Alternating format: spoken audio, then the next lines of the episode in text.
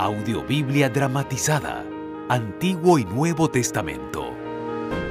Leer la Biblia en comunidad fue fundamental para la vida del pueblo de Israel y de la iglesia cristiana primitiva. Las lecturas comunales servían como un acto de recuerdo y formación de identidad.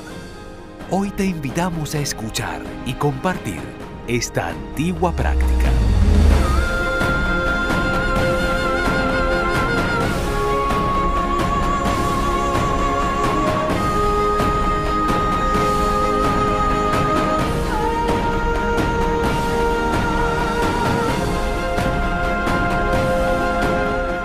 Producción de la más alta calidad. Grabada en distintos países de Latinoamérica con los más reconocidos actores y artistas.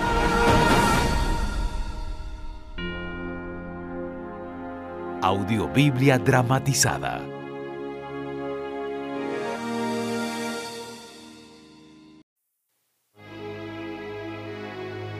Apocalipsis capítulo 19.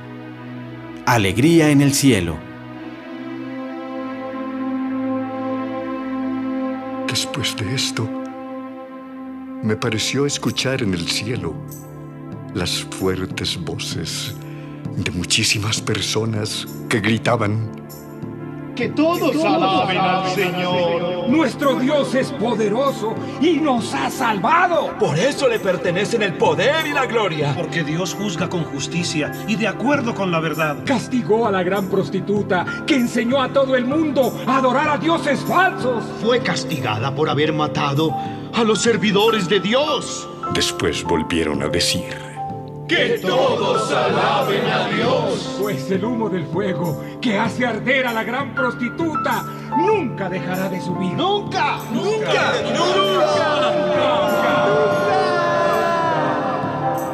los veinticuatro ancianos y los cuatro seres vivientes se inclinaron hasta tocar el suelo diciendo, Así sea, que todos alaben a Dios.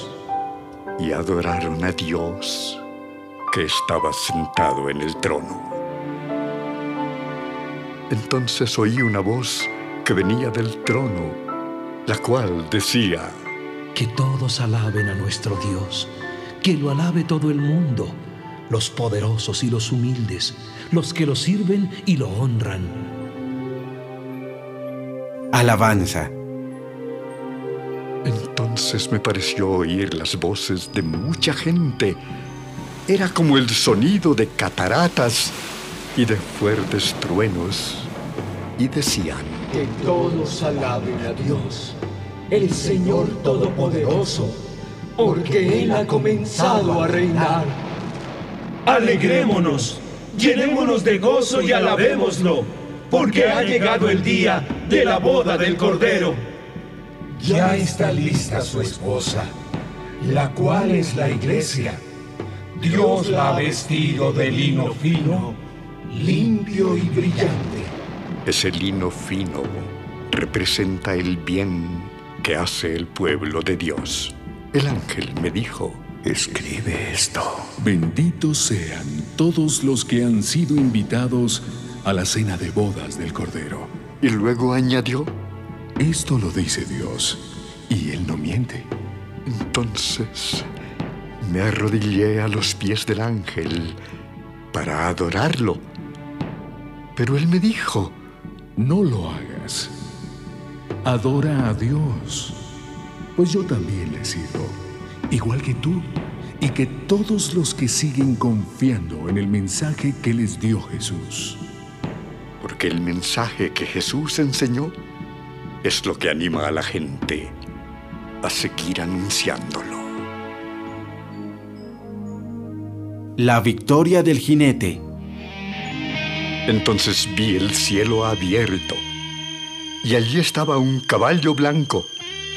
El que lo montaba se llamaba fiel y verdadero, porque era justo cuando gobernaba o cuando iba a la guerra. Sus ojos parecían llamas de fuego. Llevaba muchas coronas en su cabeza y tenía escrito un nombre que solo él conocía. Estaba vestido con ropa teñida de sangre y su nombre era el mensaje de Dios. Los ejércitos del cielo, vestidos de lino fino, blanco y limpio, los seguían montados en caballos blancos. De su boca salía una espada afilada que representa su mensaje poderoso. Con esa espada conquistará a todos los países, los gobernará con fuerza y él mismo exprimirá las uvas para sacar el vino que representa el terrible enojo del Dios Todopoderoso. En su manto y sobre el muslo llevaba escrito este título, el rey más poderoso de todo el universo. Vi entonces que un ángel estaba de pie en el sol y que les gritaba a las aves de rapiña que vuelan en lo alto del cielo. Vengan y reúnanse para la gran cena de Dios. Comerán carne de reyes, de jefes militares y de valientes guerreros. También comerán la carne de los caballos y de sus jinetes. Comerán carne de toda clase, de gente libre y de esclavos, de gente importante y de gente poco importante. Entonces Vi al monstruo y a los reyes del mundo con sus ejércitos. Se habían reunido para pelear contra el que estaba montado en aquel caballo blanco y contra su ejército. El monstruo fue capturado junto con el falso profeta que en su presencia había hecho maravillas. El falso profeta había engañado con milagros a los que se dejaron poner la marca del monstruo y adoraron su estatua. Los dos fueron lanzados vivos a un lago donde el azufre arde en llamas. Luego, con la espada que salía de su boca, el que estaba sentado sobre el caballo blanco mató a todos los soldados del monstruo. Y las aves de rapiña se dieron un banquete con la carne de ellos.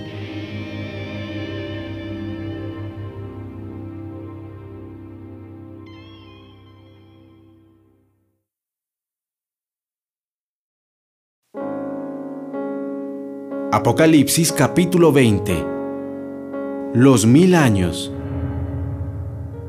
Vi entonces un ángel que bajaba del cielo.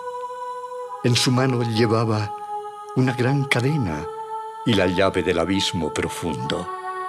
Ese ángel capturó al dragón, aquella serpiente antigua que es el diablo, llamado Satanás, y lo encadenó durante mil años. Lo arrojó al abismo y allí lo encerró. Luego aseguró la puerta y le puso un sello para que el dragón no pueda salir a engañar a los países hasta que se cumplan mil años. Después de eso, el dragón será puesto en libertad por un corto tiempo.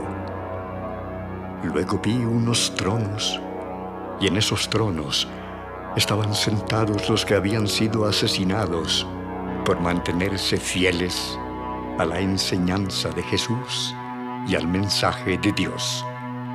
Ellos no habían adorado al monstruo ni a su estatua, ni se habían dejado poner su marca en la frente ni en las manos. Ellos volvieron a vivir y Dios les dio tronos para que gobernaran con el Mesías durante mil años. Ellos son los primeros que volverán a vivir, pues han recibido una gran bendición y forman parte del pueblo elegido de Dios. Nunca serán apartados de Dios, sino que serán sacerdotes de Dios y del Mesías y reinarán con él durante mil años. El resto de los muertos no volverá a vivir hasta que se cumplan los mil años. Derrota de Satanás cuando se cumplan los mil años, Satanás será liberado de su prisión y saldrá a engañar a los países de Gog y Magog, que representan a todos los países de este mundo. Satanás reunirá para la guerra a los ejércitos de esos países. Sus soldados no se pueden contar, como tampoco se puede contar la arena del mar. Ellos recorrerán todo el mundo y rodearán al pueblo de Dios y a su ciudad amada. Pero saldrá fuego del cielo y los quemará por completo. El diablo que los había engañado será arrojado al lago donde el azufre arde en llamas, donde también fueron arrojados el monstruo y el falso profeta. Allí serán atormentados todos ellos para siempre, de día y de noche. El juicio final. Entonces vi un gran trono blanco y al que estaba sentado en él. Y en su presencia desaparecieron la tierra y el cielo, y nadie volvió a verlos. Y vi que todos los que habían muerto, tanto los humildes como los poderosos, estaban de pie delante del trono, y fueron abiertos los libros donde está escrito todo lo que cada uno hizo. También se abrió el libro donde están escritos los nombres de todos los que vivirán con Dios para siempre. Los muertos fueron juzgados de acuerdo con lo que habían hecho y con lo que decían los libros. Los que murieron en el mar se presentaron delante de Dios para que Él los juzgara y lo mismo hicieron los que estaban en el reino de la muerte. Todos los muertos fueron juzgados de acuerdo con lo que habían hecho. Luego, la muerte y el reino de la muerte fueron lanzados al lago de fuego. Los que caen en este lago quedan separados de Dios para siempre. Y allí fueron arrojados todos los que no tenían sus nombres escritos en el libro de la vida eterna.